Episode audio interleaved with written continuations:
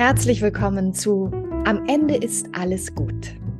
Entdecke mit Mareike und Stefan, wie Kommunikation, Storytelling und mehr gelingen kann. Mehr? Na, etwa gut mit sich selbst und anderen sein. Genau. Und wofür? Damit, ja, am Ende alles gut ist.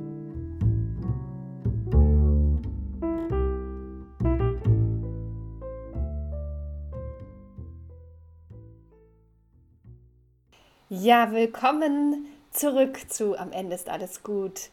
Und lieber Stefan, ich freue mich heute mit dir, ich bin echt schon gespannt, darüber zu sprechen. Das Lustige ist ja, du kommst gerade von einem Training, hast mit Menschen an der Kommunikation, an Rhetorik gearbeitet, die das auch politisch nutzen, um ihre Botschaft rauszubekommen. Bei mir ist das nächsten Samstag soweit, wo ich mit Menschen in dem Bereich arbeite und wir kommen ja auch aus unterschiedlichen Bereichen. Und deshalb, ja, freue ich mich total, mit dir darüber zu sprechen. Was machst du? Was hast du mit diesen Menschen gemacht, damit sie mit ihrer Botschaft Gehör finden? Was mache ich? Wo gibt es Gemeinsamkeiten? Wo gibt es Unterschiede? Aber starte doch du mal. Blub, blub, blub, ich habe so viel geredet, Stefan. Starte du doch mal. Was hast du mit denen gemacht? Ja, also erstmal ein Hallo, finde ich, ist auch immer wichtig. Also Hallo an dich, Mareike. Erstmal schön, dass wir uns wieder treffen zum Aufnehmen und Hallo an dich da draußen. Ähm, der, der, die uns heute wieder zuhören hier. Ähm, ja, was habe ich gemacht? Ich war eine Woche äh, unterwegs mit Betriebsräten ähm, aus der äh, Nahrungsgenuss- und Gaststättenindustrie oder Gastronomieindustrie. Äh, und ähm, ja, mit denen, äh, die möchten natürlich gerne ihre Belegschaft erreichen. Auf Betriebsversammlungen möchten sich gegen die Geschäftsführung gerne durchsetzen, häufig. Äh, zumindest dann, wenn die Geschäftsführungen sich nicht so kooperativ verhalten. Und äh, ja, da haben wir viel Videoanalysen gemacht und. Das heißt, äh, du hast sie aufgenommen, wie sie sprechen. Mhm. Genau, äh, das ist schon mal das Wichtigste am Anfang, finde ich. Reden lernt man durch Reden. Also ne, irgendwie Redeangst ist ja die, die, die größte Angst, die es irgendwie gibt. Ich habe mal irgendwo von einer Umfrage mhm. gelesen, da müsste ich nochmal genau nachgucken, wie die Frage gestellt wurde aber angeblich haben mehr Leute Angst vorm Reden Angst vor, als Angst vor dem Tod. Und vor Schlangen, ne? So kenne ich diese Studie. Mhm. Ah, okay, vor Schlangen auch noch. Mhm. Okay, ja, kann gut sein. Genau. Jedenfalls der Gag, den ich mal gehört habe dazu ist, ähm, wenn du jemanden wirklich ärgern willst, dann lässt du ihn deine Grabrede halten, weil dem geht es dann im Zweifelsfall schlechter als dir. ja. Mhm. Genau, bisschen makaber, aber muss auch mal sein. Absolut. Und da hast du mit ihnen also äh, Techniken wahrscheinlich gemacht, so wie können sie mit diesem Lampenfieber, mit dieser Angst vor Menschen zu sprechen umgehen. Hättest du da so einen Tipp, wo du sagst, einfach jetzt für auch äh, dich, der die du uns gerade zuhörst, vielleicht kennst du das ja auch, so ein bisschen aufgeregt zu sein. Stefan, was ist da dein Best-of, hm, was Menschen helfen kann? Lampenfieber-Tipps. Oh ja, Lampenfieber-Tipps gibt es natürlich wie Sand am Meer. Ähm, mein Lieblingstipp ist nicht gegen das Lampenfieber zu arbeiten, sondern mit dem Lampenfieber zu arbeiten. Das klingt erstmal kontraintuitiv, äh, aber ich finde es total wichtig, weil wenn, also oder die Erfahrung, die ich so mit verschiedensten Seminarteilnehmern habe, zeigt mir immer wieder, wenn man versucht, das Lampenfieber wegzudrücken, es sucht sich seinen Weg in der Körpersprache. Und äh, ob es dann der Finger ist, der zittert, ob es dann das Knie ist, was schlackert, aber es äh, wird sich irgendeinen Weg suchen, um zu zeigen, hallo, ich bin da. Mhm. Ähm, wenn man es eben versucht, aktiv wegzudrücken. Wenn man aber es begrüßt und sagt, hey, cool, Lampenfieber, schön, dass du da bist. Und ich weiß, es klingt äh, total lächerlich, aber ich mache es tatsächlich ähm, vor jedem Impro-Auftritt ungefähr genauso. Ähm, dann hat man die Chance, ähm, eben die Vorteile des Lampenfiebers zu nutzen, dass man zum Beispiel seine Aufmerksamkeit besser fokussieren kann, dass man sich aufs Wesentliche konzentriert. Ähm, ja, und dass diese positive Aufgeregtheit eben auch zu so einer zu so einem kleinen Energieschub führt und man da nicht gelangweilt irgendwas äh, abreißt. Mm.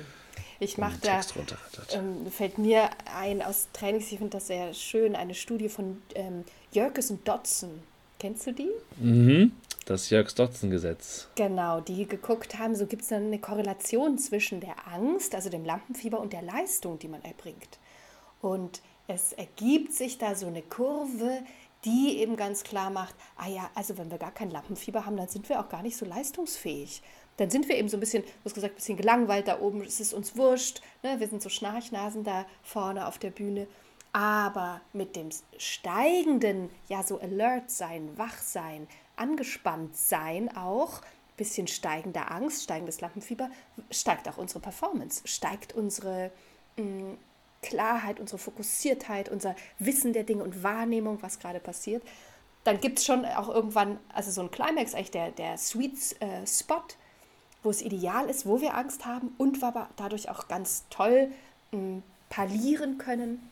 Und dann, wenn es dann mehr wird, dann geht es auch ein bisschen wieder runter. Und das ähm, ist ja so ein bisschen, wie können wir Leute unterstützen, dass sie da nicht hinkommen, wenn die Angst also noch mehr wird und dann wirklich sowas wie Blackout passiert und ähm, ja, man den Faden verliert und einfach sich gar nicht mehr wohlfühlt da oben. Ja. Mhm. Aber da, das hilft total, ne? Dann mit diesem Wissen zu sagen, nee, ich sage jetzt erstmal Hallo, ähm, liebe Angst, hallo Lampenfieber, weil ich weiß, du bringst mich erstmal auch weiter. Du bringst mich in eine, in eine gute Spannung und eine gute Performance. Genau, ich würde es sogar noch weiter treiben. Ähm, also, äh, wo wir schon bei Studien sind, äh, da kann ich auch noch eine hinzufügen. Ich weiß leider nicht mehr die Autoren und auch nicht das Jahr, aber ich glaube, das ist relativ aktuell sogar. Und zwar reicht es manchmal schon, wenn man ähm, der Angst nicht den Namen Angst gibt. Also ähm, man hat äh, zwei Gruppen äh, von Studierenden gehabt und der einen Gruppe hat man eben ja, fast ganz normal gesagt, so, ne, also ihr sollt Präsentationen halten und ähm, Ne, das, was, da, was, ihr dann so merkt, ja, das ist Redeangst, das ist Lampenfieber. So, ne? Und die haben das für sich auch so benannt und ähm, sind dann eben auf die Bühne. Und der anderen Gruppe hat man gesagt, das, was ihr da spürt, nennt das mal nicht Redeangst oder Lampenfieber, sondern nennt das mal einfach nur physiologische Erregung. So. Ähm, also allein dieser neutralere Begriff für das, was da passiert, hat am Ende dafür gesorgt, dass die letztgenannte Gruppe ähm, bessere Präsentationen gehalten hat und ähm, gefühlt weniger äh, Redeangst wirklich gespürt hat. Mhm. Also allein die Benennung macht was aus in, in unserem mhm. äh, Kopf- und Bewertungssystem. Ist ein anderer Frame, ne? Entschuldigung, ich muss mal kurz husten. war erkältet, aber jetzt geht es wieder. Genau. Ja, auch also sowas, ist, das ist, mhm. das ist, äh, das mit dem Husten, das ist eigentlich eine schöne Überleitung. Auch sowas ist erlaubt, ne? Ja. Genau, sich, sich, sich, ne? Und das finde ich so das nächste, sich Fehler auch verzeihen oder eben auch so, ne? selbst beim Blackout. Ne? Also so dieses, äh, ne? wie oft haben wir den Satz schon mal gehört? Ja, äh, jetzt habe ich gerade einen Faden verloren. Im, im, Im normalen Zwiegespräch überhaupt kein Problem. Das verzeihen wir jedem sobald einer auf einer Bühne steht, ähm, denkt meistens derjenige, oh mein, mein Gott, das ist ja so peinlich, wenn ich den Faden verliere. Ähm, nein, das ist für 90 bis 95 Prozent der Zuschauer erstmal kein Problem. Es wird durch deine Reaktion darauf zum Problem. Wenn du dann nämlich dich so verhältst, als würdest du dir am liebsten jetzt sofort ein Loch buddeln und darin verschwinden, dann leiden die Zuhörer mit. Dann mhm. ähm, dann wollen die, äh, dann, dann, äh, dann ist es so ein Fremdschamgefühl. Und ähm, wenn du aber sagst so, ja, und jetzt wollte ich gerade zu meiner Kernbotschaft kommen, kennen Sie das? Wenn Sie dann auf einmal nicht mehr wissen, was Sie nochmal sagen wollten, so, dann ist es irgendwie souverän, dann ist es lustig und dann kann man es auch nochmal, ähm, dann, dann kann man sich nochmal sammeln, einen Moment, wieder auf seine Notizzettel gucken, die man hoffentlich dabei hat ähm, und dann äh, kann man wieder starten. Das ist ähm, ganz schön. Ich musste an Michael Rossier denken, den großen Sprecher und Moderator, Moderatorentrainer, der gesagt hat, ähm, ja ganz wichtig, dass man sich selber etwas lieb hat, wenn man da oben steht. Und Stefan, jetzt waren wir, jetzt war dieser Ausflug da kurz zum Lampenfieber, ähm, aber nur noch mal zurück zu diesen Menschen, mit denen du gearbeitet hast. Ähm, was war denn rhetorisch, was da für dich, wo du sagst, das ist so das Wichtigste, was du ihnen mitgegeben hast? Das ist eine gute Frage. Ähm, ich finde immer so dieser Dreiklang oder zwei Dreiklänge, würde ich sagen, sind wichtig. Einmal der Dreiklang aus Einleitung, Hauptteil, Schluss. Mhm. Ähm, dass halt ganz klar ist, was ist mein Einstieg, wo fängt mein Hauptteil an und wo ist der Schluss. Und gerade auch so ähm, den Einstieg nicht so zu machen, ähm, wie es jeder macht. Also ich bin da, was das angeht, ähm, du hast Michael Rossier reingebracht, ich bringe nochmal einen anderen großen Rhetoriker hier rein, René Bourbonus, mein absoluter Favorite, was Rhetorik angeht. Ähm, der ähm, hat mal gesagt, so, ähm, wenn du äh, die Leute begrüßt mit ähm, sehr geehrte Damen und Herren, schön, dass Sie hier so zahlreich erschienen sind. Dann sagt er, macht euch mal bitte eins klar, man kann sich bei niemandem bedanken, dass er hier zahlreich erschienen ist. Es sei denn, er ist persönlichkeitsgespalten. Dann macht es Sinn. genau. ähm, also weg von den Floskeln höre ich da. Genau, auch, ne? weg von den Floskeln, weil wir haben am Anfang die ungeteilte Aufmerksamkeit des Publikums und es geht darum, am Anfang die Aufmerksamkeit einzufangen. Gerade in der heutigen Zeit mit TikTok, wo junge Zuhörer vor allem in den ersten zwei bis drei Sekunden sagen, finde ich interessant oder finde ich uninteressant dann muss ich doch am Anfang bitte etwas machen, was die Aufmerksamkeit komplett einfängt. Und das kann ein Zitat sein, wenn man äh, wenn man es eher klassisch haben möchte.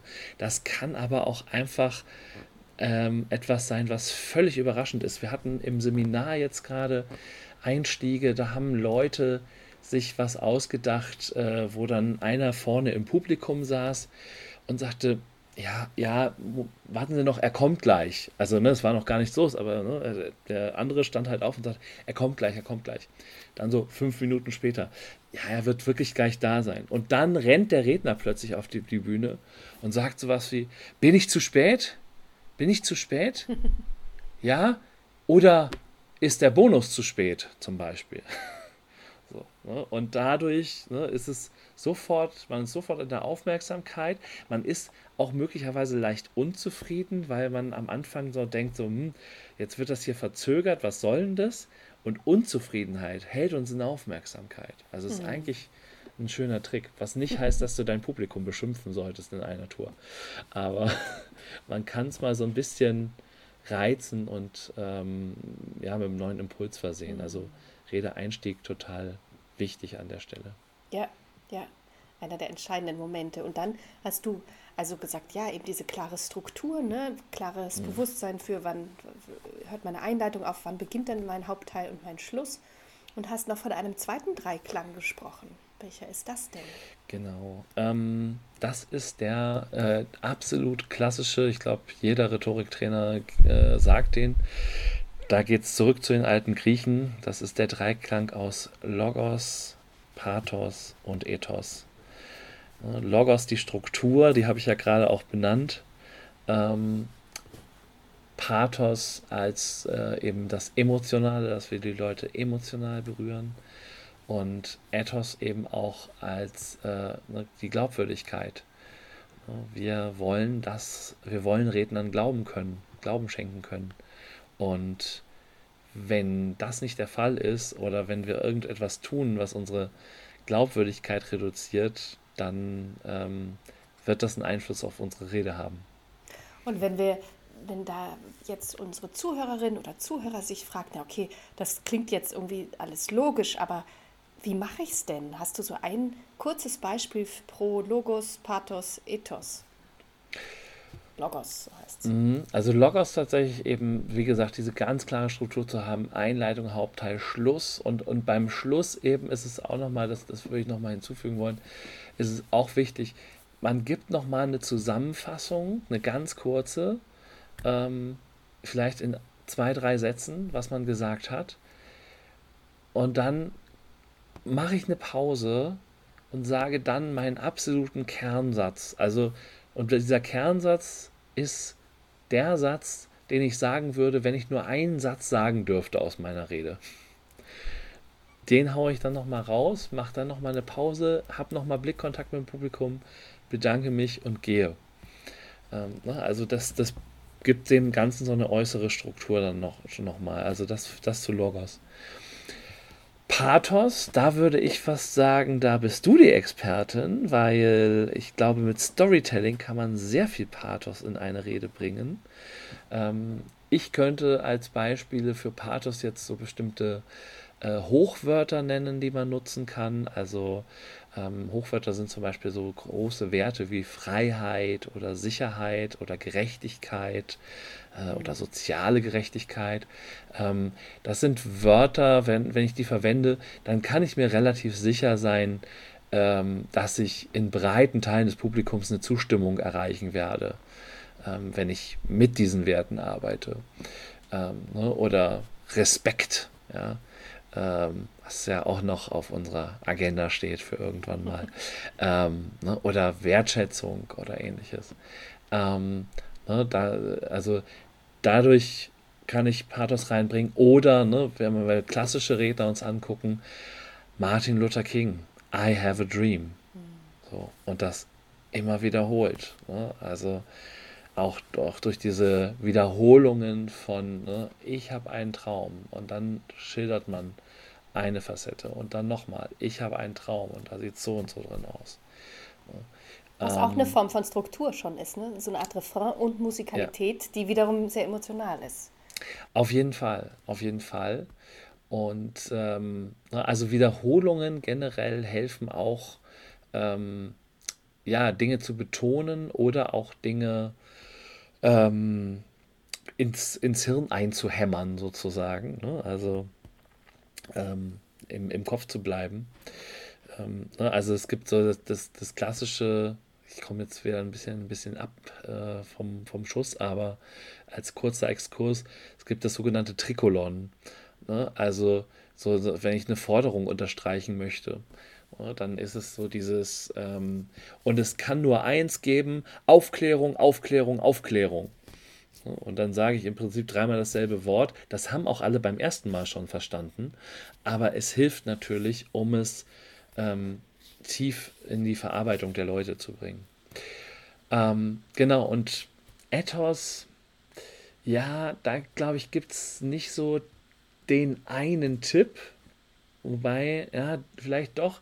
Also, da ist einfach wichtig die Kongruenz, glaube ich, bei Ethos. Also Kongruenz sagen wir in der Kommunikationswissenschaft ja dann, wenn die Körpersprache das unterstreicht, was du mit deinen Worten sagst. Das können wir hier beim Podcast immer sehr schwer darstellen. Ähm, aber ähm, wenn ich zum Beispiel sage, und mein fester Standpunkt ist, und laufe dabei aber auf der Bühne von links nach rechts, dann ist das inkongruent dann ähm, passt da was nicht zusammen und das löst möglicherweise ein Störgefühl bei den Zuhörern aus und bei den Zuhörerinnen. Ganz und typisch ist auch dieses Beispiel, ne, so ein Paar und er sagt, ist was und sie, nein, es ist nichts. genau. Und, und du weißt. Klar aus der Melodie und vielleicht auch ihrer Abwendung im Körper, dem fehlenden Blickkontakt ähm, ist klar, doch, doch, da ist eigentlich ganz viel los, aber die Worte sagen, es sei nichts. Ne? Und dann wird es inkongruent und dann merken wir, ah, da stimmt doch irgendwas nicht. Und das Spannende ist ja, dass wir dann viel mehr dem Tonfall und der Körpersprache glauben als den Worten. Ja, genau. Das ist ähm, so, jetzt, jetzt triggerst du bei mir was an, ähm, oh. was ich, was ich äh, reinbringen muss, äh, auch wenn es eventuell ein bisschen theoretisch ist. Ähm, weil viele Rhetoriktrainer lassen sich immer noch zu der Aussage hinreißen, ähm, Worte sagen nur 7% äh, von dem aus, was am Ende rüberkommt, 38% seien Tonalität ähm, und 55% seien Körpersprache. Also liebe ähm, Hörerin, vielleicht hast du das, lieber Hörer, auch schon mal gehört in vielen Rhetorikbüchern oder Seminaren, ne, wird uns verklickert, falscherweise, missverständlicherweise, ist ein Missverständnis, nur 7%, was du sagst, von dem, was du sagst, bleibt hängen. Das wäre ja traurig. Stefan, dann könnten wir eigentlich sofort einpacken. Genau, das, das ist, boah, die Interpretation höre ich so tatsächlich zum ersten Mal, äh, weil das ist ja noch falscher interpretiert. so, ähm, also äh, ne, sonst ist immer 7% ist sozusagen, das, das macht das Verbale aus. Das ist immer so das, was ich höre. Und äh, da muss man aber eben einschränkend sagen, das gilt nicht für ganze Reden, sondern das Experiment, auf dem das Ganze beruht, das ist mit einzelnen Worten gemacht worden. Also man hat einen Sprecher, eine Sprecherin beauftragt, zum Beispiel das Wort Liebe ähm, einmal neutral, einmal positiv und einmal negativ tonal, tonalitiert sozusagen auszusprechen. Gibt es das Wort tonalitiert? Nein. Aber ich glaube. Aber, es ist ein schön, aber es ist ein schöner Neologismus, oder? Unbedingt. Ist, äh, Unbedingt sollte, ich, ich, genau, ich bin dafür, dass es in den Duden aufgenommen wird. Das heißt, er hat dann zum Beispiel gesagt, Liebe. Oder Liebe oder Liebe. Und ähm, dann hat man das eben Zuhörern äh, vorgespielt. Und dann hat man geguckt, wie unterscheiden sich die Wahrnehmungen je nach Tonart. Und in der späteren Phase des Experiments hat man auch noch einen Gesichtsausdruck als Bild hinzugefügt. Und dann darauf basiert, basieren diese Werte. Und der Forscher, der Albert Merabian, der das äh, Experiment gemacht hat, der kämpft selbst äh, immer noch gegen diese Interpretation von ähm, es ist nur 7% Inhalt, es kommt viel mehr darauf an, wie du es sagst, als äh, es darauf ankäme, was du sagst. Ja, ähm, es sagt eher aus, dass wir sozusagen im Zweifel, also genau wie du das, wie du das Beispiel vorhin verwendet hast, äh, mit der Dame, die auf die Frage ist, was sagt, nein, ähm, mit einem bestimmten Unterton, dass wir in diesen zweifelhaften Situationen dann eher der Körpersprache und dem Ton vertrauen. Aber ähm, wir können nicht diese Prozentangaben irgendwie festhalten. Genau, richtig. Ja, und jetzt die Zeit, ähm, es ist noch Zeit, dass du uns vielleicht noch so einen Tipp für die Glaubwürdigkeit, für den Ethos mitgibst. Du hast gesagt, da gibt es ja verschiedene Möglichkeiten. Ähm Na, das war ja im Prinzip der, der äh, Glaubwürdigkeitstipp, ne? also Kongruenz in der.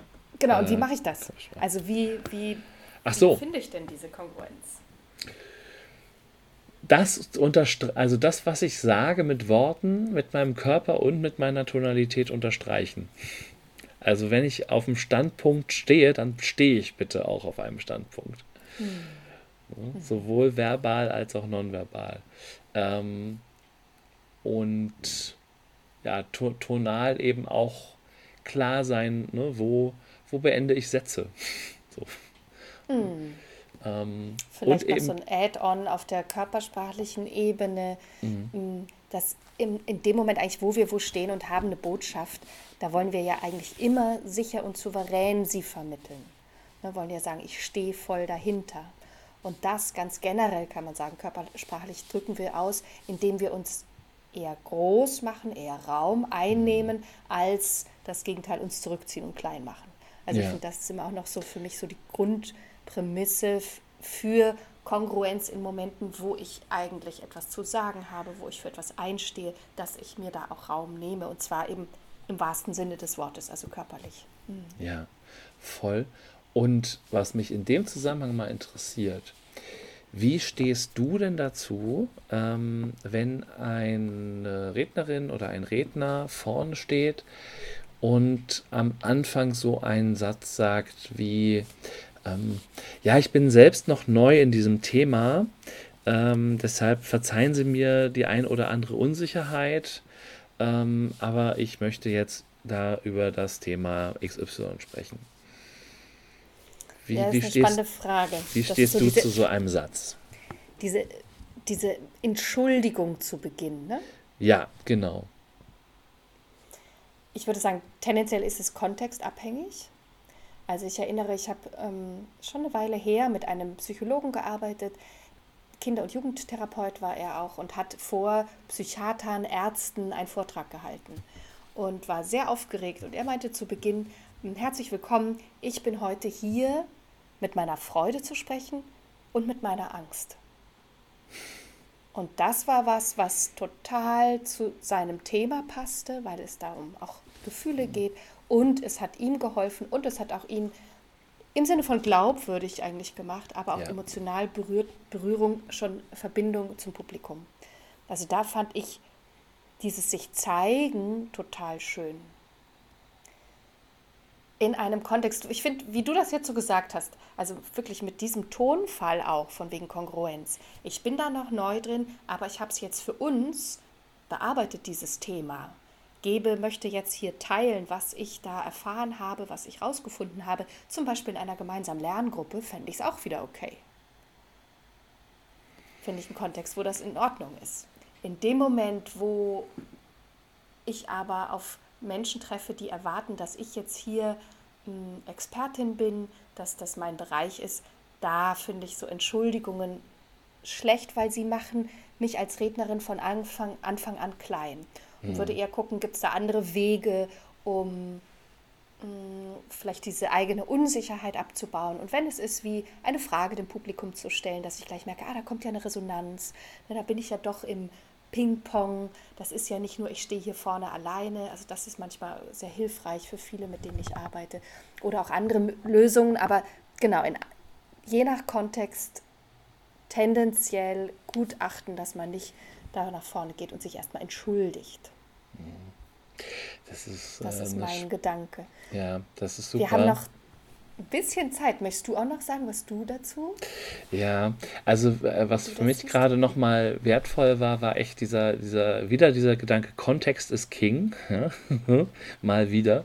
Natürlich, ne, wenn ich in einer Lerngruppe bin, ne, ist das total in Ordnung, da zu sagen, ey, da bin ich mir noch nicht sicher an der Stelle. Ähm, genau, und in dem Zusammenhang ist mir aufgefallen, dass ich eben vor allen Dingen in Kontexten arbeite, wo bestimmte Vorerwartungen da sind. Und ähm, ich muss sagen, ähm, auch wenn ich irgendwo zu einem Seminar gehe oder so und oder zu einem Vortrag und derjenige fängt so an, das nervt mich. Also das, das triggert mich dermaßen, dass also so seine eigene Kompetenz schon mal, wie du gesagt hast, klein zu machen. Äh, weil ich glaube immer, es gibt einen Grund, warum diese Person dort vorne steht. Sonst, wenn es jemanden gäbe, der es besser könnte, kompetenter drauf hat oder ähnliches, dann würde der jetzt in dieser Situation dort vorne stehen. Also das heißt, es gibt immer einen Grund, wenn du vorne stehst, warum du vorne stehst. Das ist vielleicht auch nochmal fürs Lampenfieber ein bisschen beruhigend, ja. Ich bin der Richtige, der vorne steht. So, da, da steht schon der Richtige. Und wenn du das bist, dann bist du der Richtige. Und das sollte ich dann auch mit meinen Körperzellen ausstrahlen und dann mich nicht ähm, schon mal vorab entschuldigen für Dinge, die vielleicht noch kommen. Mhm. Wenn es dann mhm. schief geht, kann ich immer noch ein schnelles Sorry oder Entschuldigung, äh, ne, ich habe gerade einen Faden verloren oder so einfügen. Klingt viel authentischer, entspannter, ähm, ja, als wenn sozusagen, und, und es nimmt einfach nicht schon vorher die, die, äh, oder setzt nicht schon vorher die Bedeutung des Vortrags herab? Ich finde, es hat auch noch etwas, und zwar, was vielleicht dann so mein Part sein wird, wenn ich ähm, nochmal erzähle, was ich so mit den Leutchen mache in so einem Kontext mit Menschen, die da andere auch überzeugen wollen, sehr beim Gegenüber zu sein. Und in dem Moment, wo ich mich da hinstelle und erstmal über mich rede, dass ich ja gar nicht so gut bin, bin ich sehr A bei mir und meine Aufmerksamkeit sollte aber jetzt bei der Verbindung sein, sollte jetzt bei meinen Zuhörenden sein und sie gut ins Thema zu holen. Also ähm, ja, ich habe da auch das Gefühl, ich bin dann manchmal auch traurig im Publikum, weil ich das Gefühl habe, ey, aber es geht doch jetzt gerade um, um unsere Verbindung, lieber Sprecher, liebe Sprecherin, und nicht um dich nur hier, sondern guck doch mal, wo, wo wir jetzt hier sind, die wir dir zuhören. Also das ja. vielleicht auch nochmal als ein Aspekt. Ja, das erinnert mich an eine, also dieses Thema erinnert mich immer wieder an eine Dozentin, die ich mal hatte. Ähm, die war, oder die hat bei uns im Bachelorstudium das Modul klinische Psychologie gegeben. Und sie selber war fertige Diplompsychologin, ähm, aber hat, äh, war selbst in der Therapeutenausbildung. Und ähm, dann hat sie immer betont, dass sie ja noch in der Ausbildung ist und nicht fertige Therapeutin sei. Aber sie war wesentlich weiter als wir alle. Also insofern ne, war da einfach schon viel, viel Gutes da äh, und viel, was sie uns, uns, beibringen konnte. Also die Entschuldigung tat nicht Not. Hm, hm. Ja, fein. Vielen Dank, lieber Stefan, für diesen Einblick. Ähm, auch diese Dreifaltigkeit hätte ich zwar fast gesagt, die zweifache, diesen Dreiklang, Einladung, Hauptteil, Schluss und natürlich auch Logos, Pathos und Ethos. Ähm, da hoffe ich, dass für dich, liebe Hörerin, lieber Hörer, auch Inspirierendes dabei war. Und ja, von meiner Seite ein bis zum nächsten Mal und von deiner Seite, lieber Stefan. Auch ein bis zum nächsten Mal und Ahoi. Und vielleicht lernen wir ja beim nächsten Mal dann ähm, von dir, was man mit Storytelling noch so in Reden einbauen kann sehr gerne. Ahoi.